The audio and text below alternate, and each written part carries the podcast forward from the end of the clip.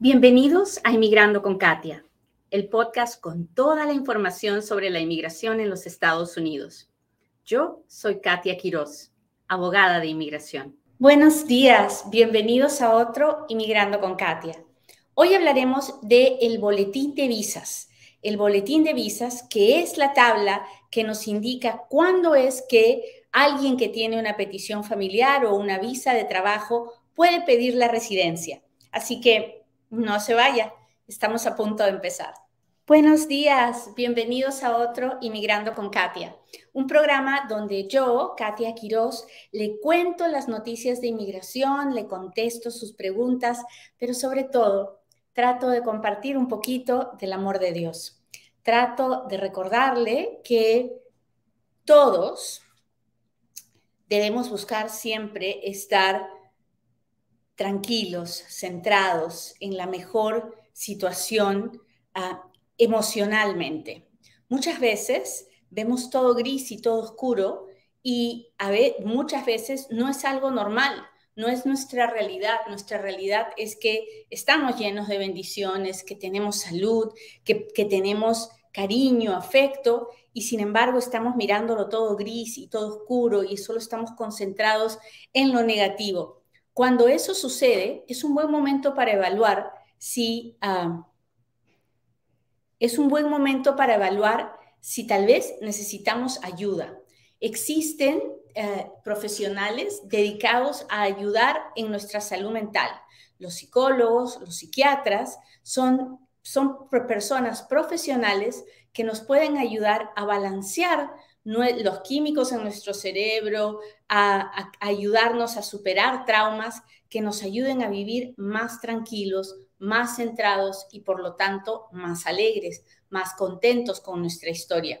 Así que si hoy día usted piensa que todo es negro, que todo es oscuro, mm, tal vez es momento de pedir ayuda. Muy bien, vamos a hablar de inmigración como todos los días. Este es el momento en el que yo le pido, por favor, que le machuque al botón de compartir y me permita llegar a un inmigrante más, a uno de esos que está esperando. Y usted me dirá, ¿qué están esperando, Katia? Bueno, resulta que cuando un ciudadano pide a sus hermanos o a sus hijos solteros mayores de 21 años, o a sus hijos casados, o cuando un residente legal pide a su esposa o a sus hijos solteros, menores o mayores de edad, cuando la petición familiar se aprueba, la petición familiar no se puede convertir en una residencia. ¿Y por qué no? Si ya la aprobaron. Porque resulta que hay un número límite de visas cada año que una vez que se, eh, Ah, ¿qué pasó acá? Mm, algo está mal con el TikTok, pero no sé por qué. Mm, tal vez no lo hacemos hoy día ya, ¿verdad? Porque no, no está funcionando. Bueno, entonces, una vez que ah, se llega a ese número de, green cards, el gobierno ya no puede avanzar. Cuando el, cuando el Congreso creó esta ley, para, para darle a, las, a los ciudadanos y a los residentes la posibilidad de pedir sus familiares. Cuando el gobierno creó esta ley, le puso un límite, o sea, no dijo, ok, todos los ciudadanos pueden pedir a sus hermanos y se les va a dar papeles. No, no, dijeron, vamos a tener una cuota, vamos a, a dar 10 mil visas de este tipo y otras 10 mil así y así. Y la cuota se, después de tantísimos años, imagínense que esta ley fue creada en 1997 y no la han actualizado, entonces la cuota se vence súper rápido. Y por eso es que tenemos un retraso muy grande, muy grande, para, sobre todo para México, porque la inmigración mexicana es tan fuerte que la han tenido que separar y darle su propia columna porque la migración de México está mucho más retrasada que la de los otros países de Sudamérica Hispanoamérica. Entonces, por eso es que tenemos este boletín de visas. El gobierno publica todos los meses una tabla y hoy día yo le voy a enseñar esta tabla y le voy a enseñar a leer la tabla. Pero, ¿qué significa esta tabla? Esta tabla significa, le estamos dando green cards a las personas que fueron pedidas antes de esta fecha. Por eso es que si usted tiene una petición familiar, lo más importante es que usted sepa cuál es su fecha de prioridad. Y la fecha de prioridad es la fecha en la que usted fue pedido o la fecha en la que usted hizo la petición para su familiar. ¿Y dónde encuentra esa fecha?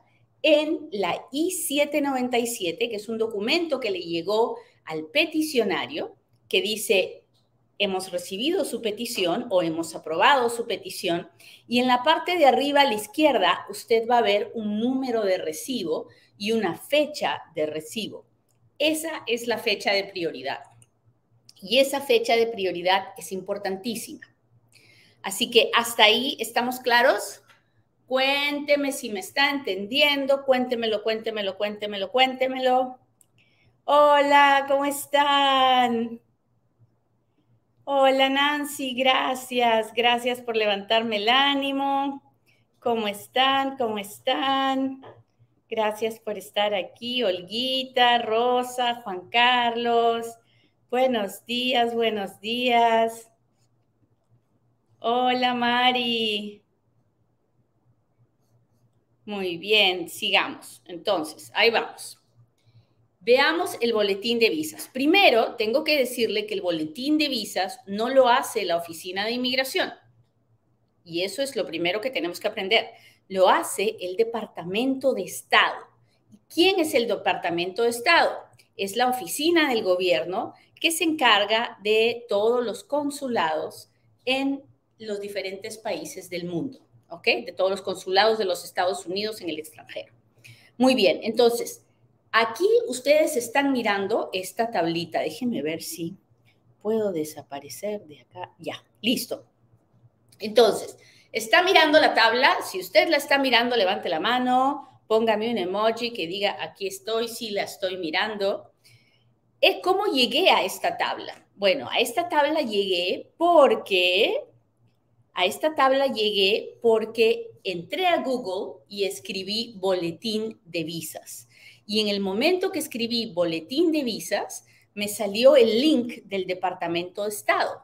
Entonces le doy clic ahí y llego a el boletín de visas. Pongo, me van a salir dos opciones, septiembre y octubre. Le doy clic a octubre y entro a esta página donde la primera tabla que me voy a encontrar es esta tabla. ¿Ok? Listo. ¿Cómo leo esta tabla? Como ustedes verán, tiene hacia el lado derecho, tiene, primero dice Family Sponsored, que es qué categoría es la petición.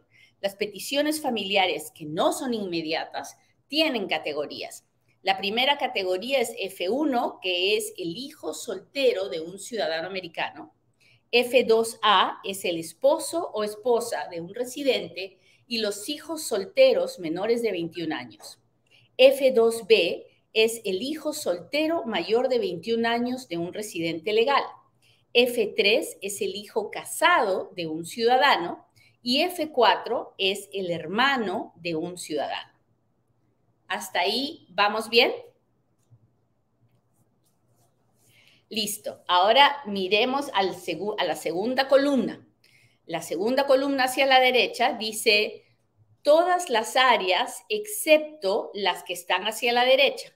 Entonces, ¿qué quiere decir esto? Que en esta columna, esta columna es para todos los países de Sudamérica, Centroamérica, Hispanoamérica, ah, que eh, no están a, la, mano derecha. Entonces, pasa, pasa, Luz, no te preocupes. Entonces, aquí van a estar todos nuestros países en la primera columna. Sigamos hacia la derecha. Hacia la derecha está China, sigamos a la derecha, India, vayamos a la derecha, México y la siguiente, Filipinas. Entonces, generalmente nosotros los hispanos miramos a la, columna de todos los países y a la columna de México. ¿Hasta ahí vamos bien? Cuénteme si me está entendiendo, no se olvide de interactuar conmigo.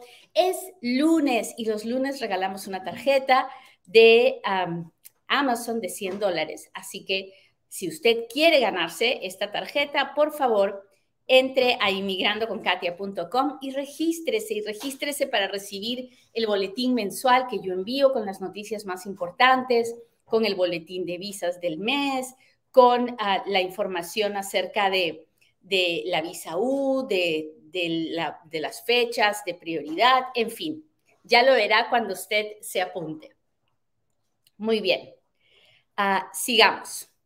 Vamos a leer Vamos a empezar por México, ¿ok? Vamos a leer esta tabla empezando por nuestros hermanos mexicanos.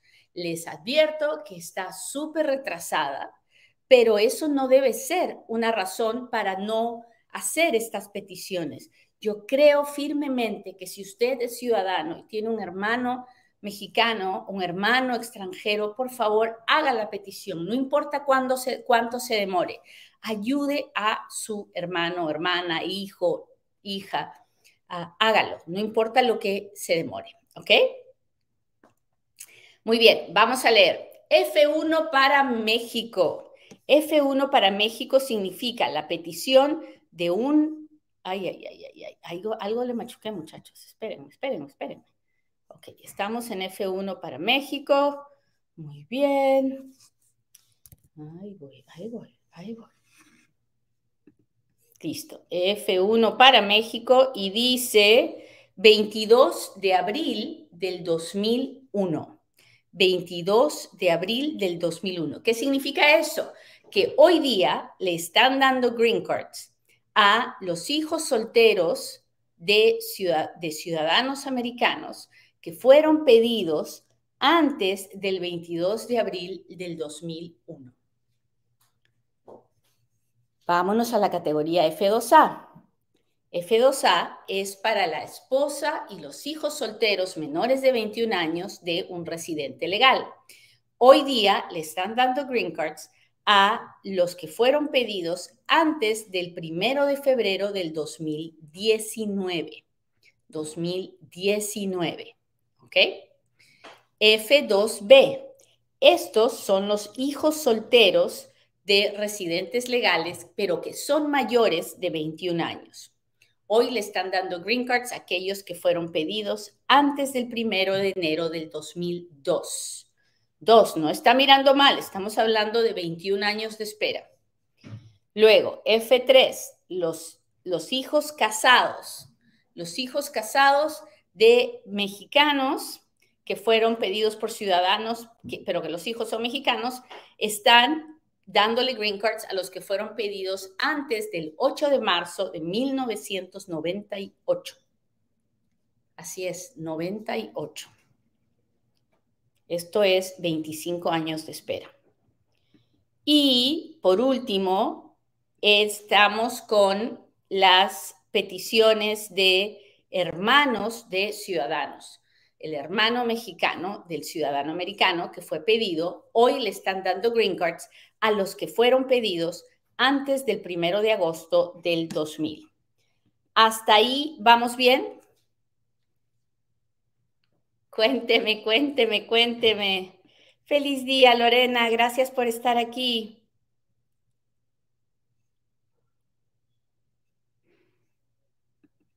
Hola, Elvita. Gracias por contestarme. Gracias, gracias de la interacción que recibo de ustedes es que podemos, ah, podemos seguir tocando corazones, seguir tocando otras personas. Así que muchas gracias por apoyarme. Muy bien, ahora vamos a el grupo de los que no son mexicanos, de todos los hispanos que no son mexicanos. En la F1, que es la categoría de ciudadanos pidiendo hijos solteros mayores de 21 años, estamos en el primero de enero del 2015, que quiere decir que le están dando green cards a los hijos que fueron, que fueron pedidos antes del primero de enero del 2015. La diferencia con México es 15 años más de espera. ¿Por qué? Porque la cantidad de inmigración mexicana es tan, pero tan, tan, tan grande que la cuota de México se acaba rapidísimo en comparación con la cuota de los otros países, que no quiere decir que la cuota de los otros países también no está tardada. Esta está tardada ocho años, pero México está tardada 22. Muy bien. Siguiente, la categoría de residentes pidiendo hijos solteros menores de 21 años y residentes pidiendo esposo o esposa. En este momento están en el 8 de febrero del 2019. ¿Qué quiere decir esto? Que para que le den un green card al esposo del residente, la petición tuvo que haber sido enviada antes del 8 de febrero del 2019. La categoría de hijos solteros mayores de 21 años de residentes está en el 22 de septiembre del 2015. La categoría de hijos casados de ciudadanos americanos está en el 8 de enero del 2009. ¿Qué quiere decir esto? Que si tienes una petición familiar de tu papá o tu mamá ciudadano de antes del 8 de enero del 2009 y tú eres extranjero y tu visa está aprobada, entonces ahora es cuando puedes iniciar el trámite para pedir la residencia. Por último, las peticiones de, de hermanos de ciudadanos americanos. Ahora mismo están en el 22 de abril del 2007. Eso quiere decir que toma 18 años a que la petición de un hermano ciudadano se convierta en una residencia. Cuando la fecha de la petición de una persona se puede ver en esta tabla, es cuando ya puede pedir la residencia. Ahora bien, hasta ahí vamos bien, ¿me están entendiendo? Listo. ¿Qué pasa cuando mi fecha de prioridad aparece en esta tabla? Entonces, ¿ya me van a dar el green card? No necesariamente. El que mi, fecha aparezca en esta tabla significa que tengo la posibilidad de pedirla siempre y cuando tenga todos los requisitos. Entonces, por ejemplo, si usted está fuera en su país y nunca ha venido a los Estados Unidos y nunca ha violado ninguna ley y no se ha metido en ningún problema, entonces, ahora que su fecha ya apareció en esta tabla, usted puede hacer el trámite con el consulado para que le den su residencia y no va a tener ningún problema. Pero si usted, déjeme darle ejemplos, si usted ya estuvo aquí y usted se fue y tiene los 10 años de castigo y llega esta y llega esta noticia y usted hace el trámite, no le van a dar la residencia porque tiene 10 años de castigo y los tiene que cumplir afuera. En ese momento usted dirá, bueno, entonces ahora tengo que hacer un perdón. ¿Puede hacer el perdón? ¿Tiene el familiar que se necesita para el perdón? Y así se va complicando la vida. Por ejemplo, si usted está aquí y está indocumentado y la visa ya está disponible, entonces, ¿qué hacemos? Hay que evaluar si usted puede pedir la residencia dentro de Estados Unidos o no. Y es como una, es como una bola de nieve, ¿no? Porque eh, la petición está linda, está aprobada, está disponible, pero las complicaciones de la vida, las decisiones que hemos tomado nos han llevado a hacer todo más complicado. Por eso es tan importante que usted busque un abogado. Créame, se lo digo de verdad, los papeles no tienen idea de cómo funcionan las leyes de inmigración porque no, no, tienen idea, pues no, no, nunca fueron, no tienen la educación, son gente que buenamente pues llenan formas, pero la inmigración no se trata de llenar formas. Así que mucho cuidado, mucho cuidado cuando usted pone su vida en las manos de un llena papeles. Ahora bien, después de esta primera tabla que les he contado, hay una segunda tabla. Y usted me dirá, ¿otra? Sí, hay una segunda tabla. Pero ¿para quién es esta tabla? Esta tabla es solo para dos tipos de personas. Así que si usted no está en este grupo, ni la mire porque no es para usted. Esta tabla es para el que está legal en los Estados Unidos, porque tiene cualquier otro tipo de visa que le permite estar legal. Tiene visa de estudiante, tiene visa de trabajo, tiene visa de turista y su permiso está vigente, pero está legal, bien legal. O entró una sola vez y es 245I. ¿Ok? So, si usted entró una sola vez y es 245i y la gente que es 245i sabe de qué estoy hablando, pero por si acaso se lo voy a contar, no voy a hacer que usted quiera aprender conmigo. 245i es el que entró antes de diciembre 20 del 2000 y que tiene una petición familiar de antes de abril 30 del 2001 o una certificación laboral de antes de abril 30 del 2001. Entonces, esta segunda tabla es solamente para esas personas. Si usted está aquí indocumentado y no es 245i, no tiene que mirar esta tabla. ¿Ok? ¿Hasta ahí estamos claros? Si usted está en su país de origen, nunca ha entrado, no está aquí en los Estados Unidos, esta tabla no es para usted. Muy bien, ¿y cuál, qué significa esta tabla? Digamos que estoy bien legal, estoy con una visa de estudiante y yo tenía una petición familiar de mi papá o mi mamá. ¿Qué pasa si la fecha de mi petición aparece aquí? Quiere decir que puedo empezar a pedir la residencia. No me la van a dar hasta que mi fecha no aparezca en la primera tabla, pero si aparece en la segunda tabla, puedo empezar a pedir la residencia y me van a dar un permiso de trabajo hasta que mi fecha aparezca en la primera tabla. Muy bien, listo. Entonces, miremos estas fechas. Vayamos a México.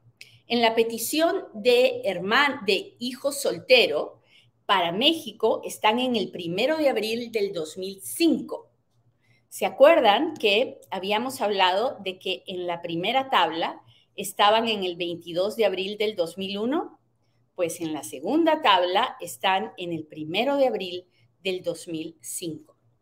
Luego, para, para esposo, hijos solteros menores de 21 años de residentes, están en el primero de septiembre del 2023. Para hijos solteros mayores de 21 años de residentes, en el primero de agosto del 2004. Para hijos casados de, de ciudadanos están en el 15 de junio del 2001 y para hermanos en el 15 de abril del 2001. So, para hermanos, hijos casados no hay una gran diferencia, pero para los hijos solteros de, ah, de ciudadanos y de residentes sí hay varios años de diferencia. Ahora, vayamos a los otros países. Los hijos solteros de ah, ciudadanos están en el primero de septiembre del 2017. So, pasamos del 2015 al 2017. Para los, la esposa y los hijos solteros de residente, estamos en el primero de septiembre del 2023. Para los hijos solteros mayores de edad de residentes, estamos en el primero de enero del 2017. Para los hijos casados, estamos en el primero de marzo del 2010, los hijos casados de ciudadanos americanos. Y para los hermanos estamos en el primero de marzo del 2008.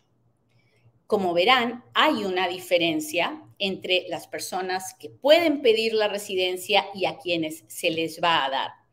Pero esta tabla no es para todo el mundo. Esta tabla, la segunda tabla, es solamente para los que son 245i o los que son o los que están legalmente en los Estados Unidos.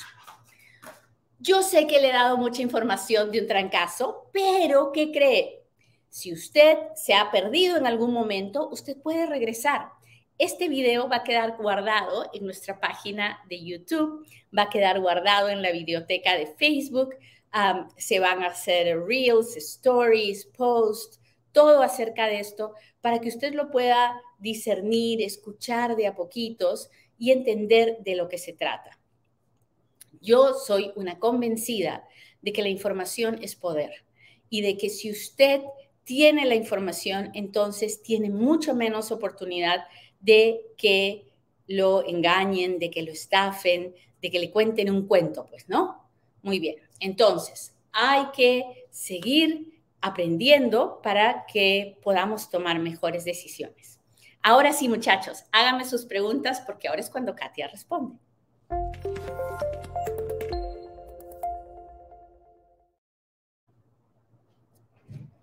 Muy bien, ahora sí, ¿dónde están mis muchachos de YouTube? Cuéntenme, no se olviden de mandarme super chat, super stickers, estrellas, porque con todo eso ayudamos más personas. Hola, hola, hola.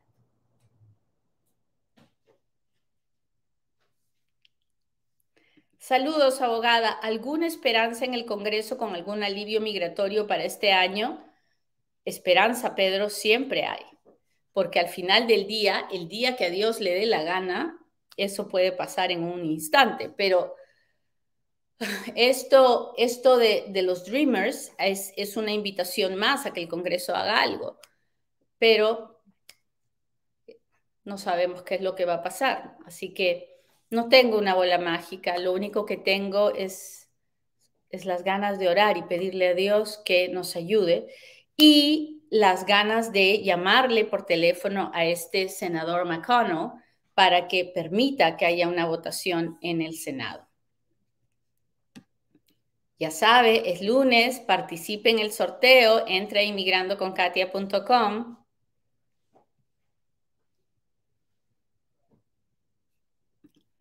Dice, hola, soy Frank de Argentina. Mi hija metió la petición en diciembre del 2022 cuándo aprobará inmigración la petición. Ah, generalmente en este momento está tardando de 12 a 13 meses que una petición se apruebe.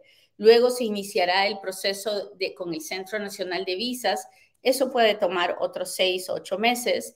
Y luego se enviará la, ah, la visa a Buenos Aires para que le den la entrevista y eso también puede tomar unos 6 meses.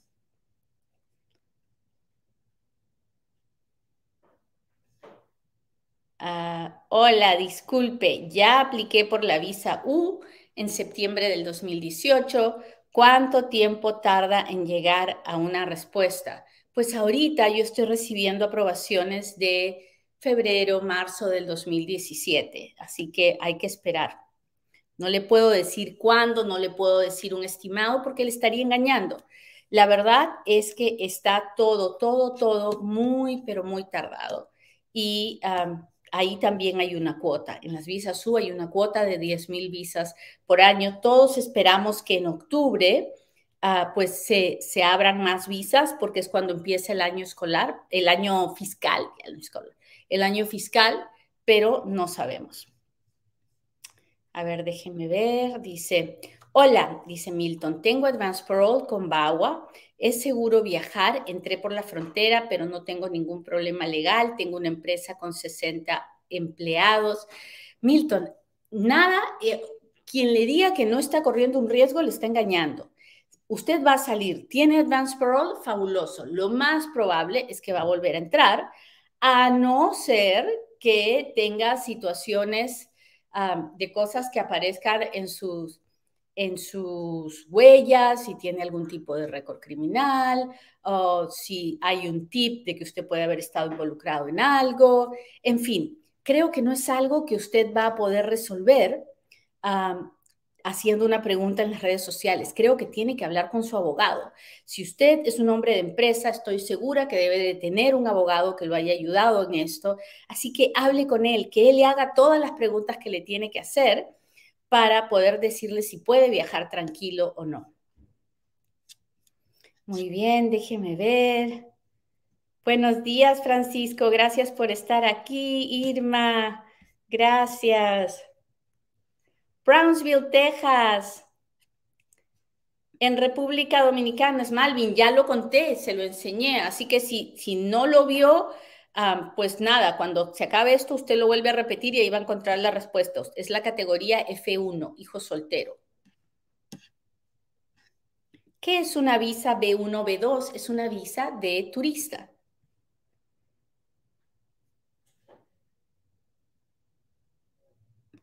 Doctora, ¿hay posibilidades de aprobación de una EB3 si previamente le fue revocada una visa de turista? Sí, sí. Que le revocan la visa de turista no le cancela la posibilidad de pedir una visa, otras visas. Es, no tienen una cosa nada que ver, a no ser que se la hayan cancelado porque usted violó las leyes anteriormente en los Estados Unidos y esa ya es otra historia. Muy bien, muchachos, muchas gracias por acompañarme hoy día. Espero que hayan aprendido mucho y que puedan compartir este programa porque así ayudaremos más personas. Cuídense mucho, échenle ganas a la vida y si siente que está muy triste, pero muy triste, pero muy triste, busque ayuda. Le prometo que buscar un psicólogo, buscar un psiquiatra será la mejor decisión que haga en su vida. Cuídense mucho, hasta pronto, nos vemos en un próximo Inmigrando con Katia. Bye.